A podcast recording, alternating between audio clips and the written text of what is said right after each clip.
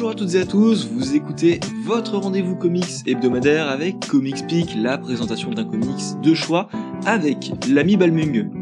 Salut Balmung. Salut Baptiste. Ouais, désolé, Ah, bah, j'avais oublié, Baptiste. t'inquiète. Alors je me suis dit, on va rester, on va rester sympa encore une fois. Euh, et donc évidemment, que Balmung aujourd'hui, euh, Nightwing euh, n'a pas pu être présent euh, ce soir. On va s'intéresser à un comics un petit peu particulier euh, aujourd'hui, un comics indépendant un peu, un peu obscur en soi. Mais bon, Balmung va vous expliquer aussi pourquoi est-ce que c'est un artiste assez connu. Avant de commencer, je voudrais également vous expliquer un petit truc, c'est qu'on n'a pas eu de, co- de Comics Peak la semaine dernière. On a rencontré des problèmes avec les enregistrements avec euh, Thomas de Comics Culture Project, ce qui fait que tout ce qu'on a pu enregistrer, on n'a pas pu le monter, on n'a pas pu le rendre agréable euh, à vos oreilles, donc c'est pas grave, on va reporter la chose, on va recommencer l'enregistrement plus tard. On va s'intéresser à Chroma, un comics publié euh, chez Delcourt de Lorenzo De Felici. Euh, je vais laisser Balmung vous présenter euh, cet auteur euh, et dessinateur. Oui, alors Lorenzo De Felici, alors déjà c'est un auteur italien qui doit atteindre, oui qui a 40 ans vu qu'il est né en, en 83. Euh, il a, il, est, il a été diplômé en 2006 de, de, du cursus scénario pour cinéma et télévision à Rome. Et ce qui n'a pas trop de rapport quand on, se, on, y pense au dessin. Et c'est quelqu'un qui a eu, on va dire, un parcours un peu alors je vais pas dire tardif, ça serait un peu du foutage de gaz, c'est-à-dire qu'en fait, à partir du moment où il a été diplômé jusqu'au moment où il s'est fait vraiment connaître, on va dire qu'il s'est passé bien, euh, bien euh, 9 ans environ. Il avait, en fait, il a, il a commencé en fait euh, son travail en tant qu'artiste, mais surtout en tant que coloriste, où il avait, il avait euh, fait les couleurs des, euh, des, euh, des, des albums nommés Lucas, euh, qui est une BD un peu connue. Alors c'est de Michel euh, Benevento et euh, de, enfin bon, de Michel Benevento.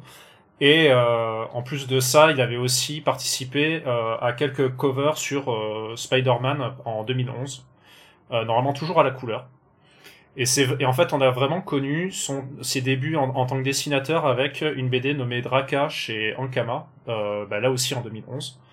Et par la suite, on l'aura connu, euh, on l'aura connu quelques années encore après avec euh, tout un, espèce, un- une BD qui, qui a été fait par tout un collectif, alors à la fois par Trondheim et, euh, et par euh, David Murier, euh, si vous connaissez.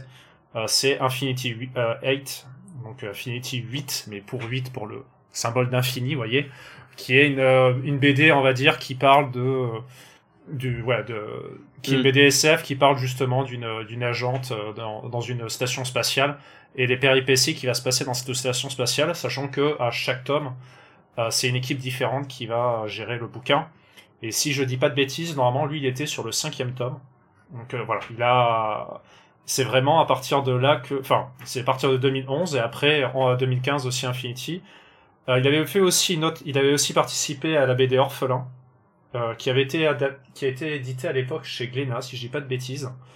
Et là où on l'a vraiment vraiment connu, c'est avec Skybound X, euh, que vous connaissez peut-être. Euh, ben, si jamais, si je vous parle, si je dis pas de bêtises, normalement c'est avec, oui, voilà, c'est ça, avec, enfin Sky, Oblivion Song, pardon, qu'il a fait avec, avec comment, j'ai un trou de mémoire, Robert Kirkman, euh, qui est une BD bon assez particulière. Alors pour le coup, je vais pas pouvoir rentrer trop dans le détail parce qu'Oblivion Song, j'avais un peu fait euh, fait un passe dessus. Alors peut-être que toi, Baptiste, t'as des choses à dire dessus. Peut-être que tu l'avais lu. Oblivion Song, j'avais commencé, mais en fait, ça a été une période où je me suis dit que Robert Kirkman se, perdait un petit peu, mais après, euh, j'ai pas, j'ai pas vraiment poussé. On m'a dit que la suite était peut-être euh, meilleure, mais euh, j'avais laissé, j'avais laissé tomber cette période-là, ce qui fait que, bah, pour moi, Lorenzo euh, De Felici, c'est pas un, artiste que j'ai beaucoup suivi, et donc euh, là, pour moi, Chroma, c'est c'est en soi une redécouverte totale de l'artiste. Mais euh, mais en plus, à l'époque, il avait un air un peu de James Aaron en termes de dessin. Ouais, j'ai pas reconnu du tout là dans Chroma euh, le style que j'ai connu sur Oblivion. C'est ça. Et en fait, au tout début, tu, on sentait qu'il s'était, euh, qu'il avait pris, enfin, qu'il avait un, un certain air avec euh, James Aaron. Donc, on en a déjà parlé. C'est euh, notamment, euh, oui, Ultra Mega, Ultra Mega qu'on a déjà présenté. C'est un style qui est assez, comment dire, assez, euh, biz- assez bizarre, assez. euh, les personnages sont un peu déformés, mais dans la chair, on va dire. Euh, c'est assez spécial, voilà. Par la suite, son dessin va complètement changer, et notamment on va le redécouvrir avec euh, X, Donc Skybound X, qui était justement une série qui, euh, qui en fait servait à la fois à, faire, on va dire, de la preview, mais aussi de faire des clins d'œil à des séries déjà sorties. Donc on avait pu voir par exemple avec Walking Dead, qui avait une suite à un, un arc un peu loufoque qu'il y avait eu dans la série, où en fait le personnage était tombé dans les vapes, si j'ai bonne mémoire, et euh, en fait imaginez un, monde euh, mélangé, euh, mélangé avec du Invincible, c'était complètement dingue. Et aussi, bah, du coup, plein de petites séries à côté. Donc, du coup, effectivement, pour revenir là-dessus, on avait parlé d'Ultra Mega, il y avait un tout petit arc qui, faisait suite à la, fin d'Ultra Mega. Et ensuite, il y a eu beaucoup de petites, petites présentations pour des nouvelles séries qui allaient arriver. Donc, notamment, je crois qu'il y avait, justement, dans, dans ce titre-là, il y avait le, le, début de Clémentine. Il y avait un, un tout petit arc pour euh, annoncer Clémentine de mémoire. Voilà. Alors, Skyland X, euh, je pouvais le passer, c'est anecdotique, voilà. Ouais. Euh, c'est vraiment, c'est à part pour deux petits arts si vous avez vraiment besoin d'être complétiste, mais en vrai, euh, la plupart des choses qui a été présentées étaient vraiment pas très intéressantes. Et du coup, dedans, on avait déjà les préquels de Chroma. Donc, Chroma, qui, lui, pour le coup, est sorti en 2023, c'est-à-dire euh, bah, l'année où, où, ce podcast est sorti, logiquement. Mmh. Euh, sauf si tu as beaucoup de retard pour le montage, Baptiste. Et du coup, on va parler un petit peu de, cette fois-ci de la BD. Alors non, avant de parler de la BD, euh, juste pour faire info, c'est que même en 2023, il y a eu aussi une autre série sur laquelle euh, euh Lorenzo fait se fait connaître ces temps-ci. C'est Void Rivals. Et Void Rivals, si vous connaissez pas, alors c'est aussi une autre série avec Kirkman, donc toujours la même personne à qui il a fait Oblivion Song, qui là va parler aussi un truc d'un titre un peu SF et qui a pour particularité, et je vous le spoil parce que c'est vraiment dès le premier numéro, donc euh, c'est en fait c'est à la fois euh, central et anecdotique dans la série, c'est que c'est une série qui était qui a été prévue pour annoncer, on va dire le la récupération chez de Skybound de, euh, tout l'univers de de Transformers et aussi de G.I. Joe. Et en fait, dans la série, on voit des références à Transformers notamment. Elle a un peu ce défaut-là, c'est de servir simplement de speech à, aller lire euh, Transformers plutôt que de lire vraiment cette série-là pour le plaisir.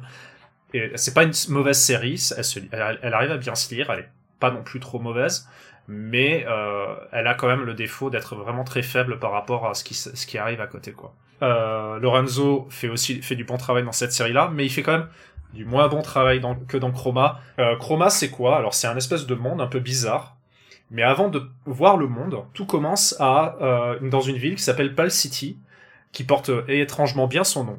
C'est-à-dire que c'est une ville qui est entièrement grise. Il n'y a pas une seule couleur euh, où que ce soit. Et la ville est dirigée par un espèce de culte religieux qui vénère, déteste. Alors comment dire ça? C'est assez spécial. C'est-à-dire que ils, ils font des espèces de, de, de, ils ont des espèces d'arènes où ils vont à la fois vénérer un espèce d'œuf noir dans lequel va sortir une espèce de créature un, peu euh, un peu euh, squelettique qui se qui se nomme Chroma et qui euh, et qui en fait reviendrait toutes les dix lunes pour montrer un peu le, désastre qui s'est passé sur la, race humaine parce que du coup oui pardon j'ai oublié de dire j'ai dit que la, ville était grise mais les habitants aussi sont entièrement gris ils ont pas de couleur et grosso modo, on nous laisse sous-entendre qu'il se serait passé un truc dans le monde qui fait qu'en fait, c'est pour ça que l'humanité en fait doit vivre dans un monde un peu gris. Et, euh, et en fait, euh, c'est un, rappel et du coup, c'est aussi un, moyen de se défouler pour la population, c'est-à-dire qu'au moment où ces créatures sortent, les gens vont lui lancer des pierres, vont aller la tabasser, euh, juste pour sortir un peu leur frustration de vivre dans un monde comme ça. Et on va suivre en plus de, on va suivre au bout de quelques pages en fait un un certain euh, jeune orphelin nommé Seth qui, euh, qui va en fait euh, suivre le, grand prêtre de cette ville et va aller voir où, où, se trouve justement le monstre euh, sous un pari d'un ami pour découvrir. Alors ça je le spoil mais c'est juste pour présenter un peu plus la suite, c'est que le monstre n'est pas vraiment un monstre mais bien quelqu'un qui est déguisé en monstre et qui est une fille qui elle aussi est pâle mais avec des yeux de couleur et il va, comprenant la supercherie, ils vont essayer de s'échapper pour découvrir le monde qui se euh, passe à l'extérieur. Et euh, la seule chose que je dirais de plus là-dessus, c'est que le monde, en fait, il n'est pas gris comme on peut le penser dans l'entièreté de la ville, mais il est bien en couleur. Et, euh, du coup, tout le titre va être de suivre la découverte de ce monde à la fois extérieur pourquoi le, monde des humains a décidé de se cacher dans une cité entièrement grise, Voilà, je vais m'arrêter là parce que le problème c'est que là on arrive sur la fin du premier numéro et il y a déjà un énorme cliffhanger et en fait Chroma est un titre qui est en quatre numéros. En France c'est un seul tome si vous voulez une idée. C'est-à-dire que c'est quand même une, lecture qui ne demandera pas beaucoup d'investissement. En fait quand on connaît euh, euh, Lorenzo, on sent que là il s'est défoncé. Il s'est défoncé, c'est-à-dire que ses personnages euh, ont beaucoup plus de profondeur en termes du dessin. Il joue beaucoup mieux sur les formes, beaucoup mieux sur les sur les ombres. Et, euh, et là, je, je, rentre pas encore sur la couleur. Mais là, là, pour le coup, en fait, quand on voit son travail par rapport à Oblivion Song, c'est-à-dire quelques pages que moi j'avais trouvé, je vois qu'effectivement, il y a une énorme, une énorme euh, avancée sur son travail euh, pour rendre les personnages de plus en plus crédibles. Mais là où, où il va exploser, parce que c'est vraiment, c'est pour rappel, hein, dans sa carrière, il a commencé à être coloriste avant d'être vraiment dessinateur. Et, et là, on sent qu'il veut montrer vraiment son travail. Et en fait, c'est un peu un, peu spécial parce que du coup, il commence son comics dans un monde euh, qui est entièrement gris et il va directement aller dans un monde qui est hyper coloré. Euh, il y a du vert partout avec des forêts. Euh, bon, il y a aussi du sang. Il y a aussi quelques autres couleurs. Et, en fait, il essaie de faire un parallèle entre ces personnages qui sont tout gris et un monde qui est tout gris face à cette espèce de monde qui est extrêmement colorisé, extrêmement... Enfin voilà qui pète, qui pète plus de couleurs limite que la réalité en fait. Et qui est effrayant. Oui, qui est. Et en fait, il oui, voilà, il y a aussi un côté effrayant par ce, cet inconnu, mais qui est fait de couleurs en fait. Mm. Et c'est ça qui est génial dans le titre là. Enfin, on va pas se cacher, ça reste en un seul tome, donc vous n'aurez pas, vous, ce n'est pas quelque chose de philosophique, c'est pas quelque chose qui a rénové le, le monde du comics, mais c'est un comics qui ne, qui, est, qui est sans prétention. Il sait où il veut aller, il sait euh, le temps qu'il a besoin pour le faire, il n'a pas besoin d'avoir plus, il a pas besoin, il ne va pas essayer de donner trop de, euh, questionnements, même si euh, réellement à la fin, bon voilà, au niveau de, des origines de pourquoi c'est arrivé comme ça, on a des idées, mais quand même, mais la forme générale, enfin la, forme détaillée on l'a pas, mais la forme générale de ce qui s'est passé on l'a. Et on va vraiment rester plus sur ben, ces personnages qui veulent s'échapper et plus sur leur destin à eux plus que vraiment essayer de se questionner trop sur le sur le comment dire le sur les raisons en fait. Le but de l'histoire est vraiment de profiter à la fois du dessin. Euh, l'histoire n'est pas trop compliquée, il va pas trop trop exagérer, mais le, on sent déjà dès le début que Lorenzo n'a aucune prétention à essayer de faire quelque chose de trop complexe. Et c'est vraiment, moi, c'est vraiment un point positif. C'est aussi pour ça que j'ai eu une claque dans ce, sur ce titre-là. C'est un titre qui est très simple. Il y a un objectif esthétique avant tout. Mais du coup, il, il essaie de faire son histoire pour jouer sur cet effet esthétique sans que ce soit, sans que ce soit purement du euh, je flex. Voilà. Il n'y a pas du flex. voilà. Donc, je, je, vais laisser, du coup, je vais laisser continuer Baptiste, mais voilà. J'adore cette conclusion d'analyse. Ouais, c'est pas du flex, c'est tout. je suis un peu moins euh, emballé que toi sur Chroma, euh, mais en fait, c'est assez particulier. Je suis pas aussi emballé sur euh, la conclusion. J'ai refermé le bouquin en me disant, ok, mais je ne peux absolument pas dire que tout ce que tu as pu dire jusque-là est faux, je peux rien contredire. Le, le, le projet est merveilleux, il est honnête, il s'en tient à ce qu'il propose, c'est clair. Euh, mais je, du coup, c'est pas tout à fait comme Immortal euh, Sergeant où vraiment là j'avais euh, énormément de, de, de, contraintes qui me pesaient. Ici pour Chroma, c'est léger, ça se lit tout seul, euh, c'est agréable, c'est vraiment une, une petite bouffée d'air frais en soi dans, dans l'histoire parce qu'elle n'a vraiment pas de prétention, mais c'est également ça qui m'a dérangé c'est que j'ai vu un aspect esthétique ultra travaillé. Le, la gestion des couleurs est incroyable. On passe sur des nuances de gris avec beaucoup d'aplats de couleurs et la, gestion des couleurs varie totalement euh, sur d'une scène à l'autre. Il y a des scènes où les couleurs vont avoir énormément de profondeur, vont avoir énormément euh, de, de relief, de reflets. Alors que sur d'autres moments, on va avoir des comme des aplats comme qu'on pourrait trouver chez Darwin Cook en fait. C'est très euh, c'est très étrange euh, et en même temps euh, très bien pensé parce que ça surprend beaucoup dans son esthétique. Par contre, sur l'histoire, c'est vraiment un point A à un point B et c'est tout. C'est tout, pas tout à fait parce qu'en fait, il y a quand même des moments où je me suis dit, je peux même pas lui en vouloir parce que là où il là où il laisse des des situations un peu problématiques, hein, il ne s'arrête pas il n'arrête pas son histoire là où en fait il aurait pu l'arrêter et se dire voilà je propose rien d'autre et, je fais quelque chose d'assez commun non en fait sur la mais mais Baptiste euh, Baptiste, c'est pas un point A, un point B, c'est Mad Max Fury Road. Oui, clairement, oui, c'est vrai. C'est vrai que c'est clairement ça. Mais tu vois, sur la fin, il y a quand même une confrontation au problème euh, tel qu'il est et qui te t'amène à une petite réflexion finale que je n'attendais pas forcément d'un projet comme celui-là qui euh, était d'abord esthétique avant tout. Euh, tu parlais des cliffhangers, là-dessus, les cliffhangers sont vraiment merveilleux. Euh, ils ont toujours réussi à me relancer là où je t'avoue que je me disais euh, ouais allez je sais où tu vas m'emmener et puis euh, ça, ça va ça va être chiant et là en fait cliffhanger et je me dis alors là, s'il va au bout de son idée, c'est quand même osé. Et en fait, à chaque fois, il va au bout de son idée. et j'étais sur le cul. Euh, mais bon, à chaque fois, il y avait quelque chose où je me dis, bon, bah ok, euh, on a trouvé euh, une sorte de, entre guillemets, solution qui n'en est pas vraiment une, euh, pour continuer à faire avancer l'histoire. Donc là-dessus, j'ai été un petit peu déçu. La réflexion finale est quand même très belle. c'est vraiment très très beau. C'est pas le comics qui va vous chambouler émotionnellement. Euh, J'espérais un petit peu ça, surtout en voyant la couverture, en me disant waouh, euh, t'as une tête à être prometteur toi. Et euh, entre le, le, titre Chroma et euh, la, la, dimension, euh, enfin le jeu sur les couleurs, j'espérais qu'il y ait un peu plus de sens ça. Donc euh, c'est ce qui m'a un petit peu euh, un petit peu chagriné, mais voilà, c'est vraiment mineur. Euh, ça reste un très bel album. Si jamais vous voulez vraiment une histoire indépendante qui qui vous fasse rêver un petit moment, partez sur Chroma, ça sera vraiment très très bon. Oui, non mais c'est ça. Pour moi, il y a il y a pas plus à dire dans le côté voilà, c'est pas un titre qui est énormément ambitieux mais c'est faut voir ça comme un vrai premier travail parce que euh, premier travail d'auteur et, là pour le coup je parle bien d'auteur en sens euh, vraiment enfin du coup scénariste aussi. Parce que euh, Lorenzo il a jamais été scénariste avant ce titre là en fait. Avant il était hum, et d'ailleurs à ce titre à ce titre en tant que premier première œuvre écrite par un dessinateur coloriste c'est quand même pas mal. Voilà. On a quand même eu beaucoup de d'auteurs. Après lui il est il a une longue carrière, mais pas si longue que ça en termes de dessinateur.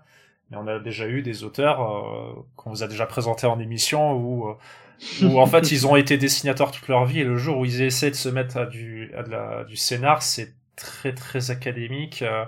alors je dis pas que que Chroma ne l'est pas, mais au moins il a le il a quelques bonnes idées, voilà. Effectivement. Et puis euh, on tombe pas dans du cliché pur et dur et des incohérences. On est vraiment sur un petit univers qui joue avec un concept pour euh, euh, être un prétexte à l'utilisation de couleurs, mais un prétexte pas que, puisque comme je disais, hein, on a quand même une réflexion finale qui est intéressante. Donc voilà, pour moi personnellement, ça a été une bonne petite découverte, Chroma. Bah moi aussi en tout cas. Je crois que c'est toi qui l'avais proposé. Oui, oui, j'avais insisté, j'avais dit qu'il fallait qu'on le lise parce que c'était vraiment un truc qui sortait un peu euh, des, des, fagots, sachant qu'on est quand même sur un titre euh, qui est un comics fait euh, ben, par un, un, Italien, donc euh, voilà, un Italien qui en plus a fait de la BD, euh, la BD européenne, beaucoup de BD européennes avant de commencer à faire du comics quoi.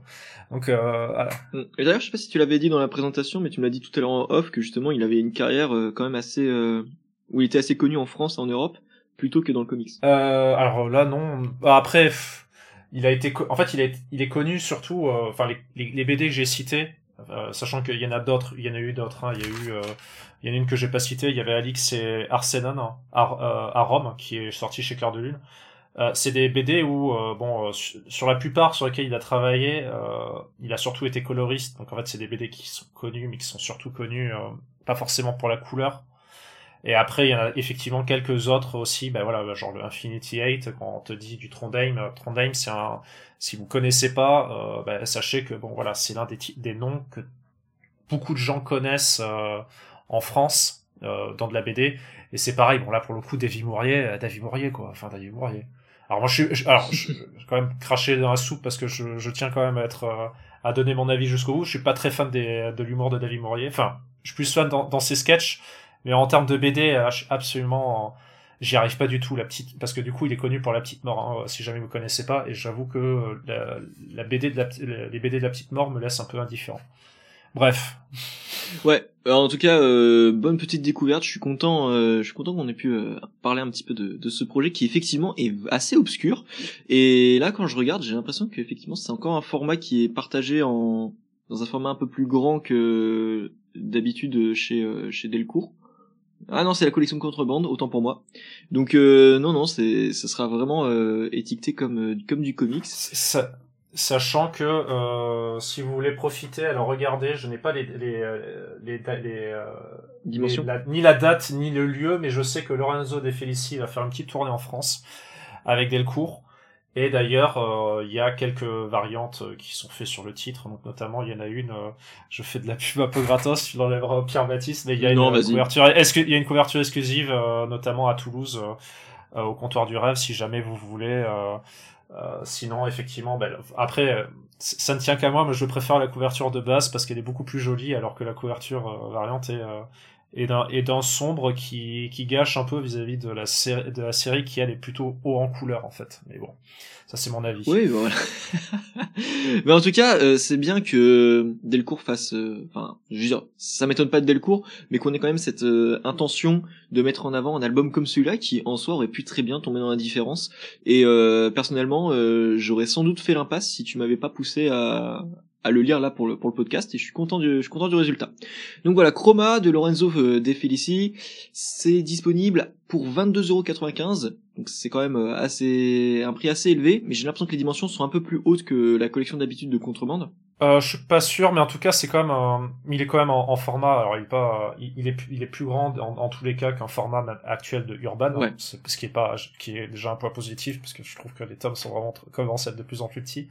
Mm. Et, euh, et ouais, après, bon, c'est bon papier, bonne épaisseur, mais c'est, pour moi, c'est, je crois que c'est dans les mêmes formats que les autres, euh, les autres tomes.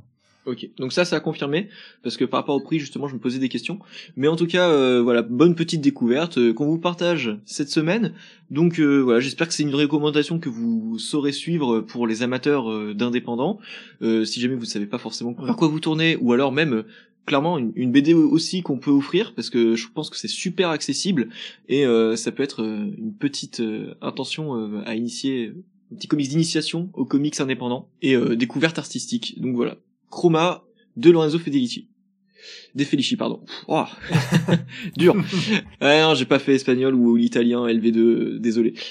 Voilà, donc ce sera tout pour euh, ce podcast de Comics Peak euh, sur euh, sur Chroma. J'espère que ça vous aura plu, que vous aurez fait une bonne petite découverte, rencontré un auteur. N'hésitez pas à retenir justement ces dates si jamais vous habitez près de Toulouse. C'est ça pour au comptoir des rêves.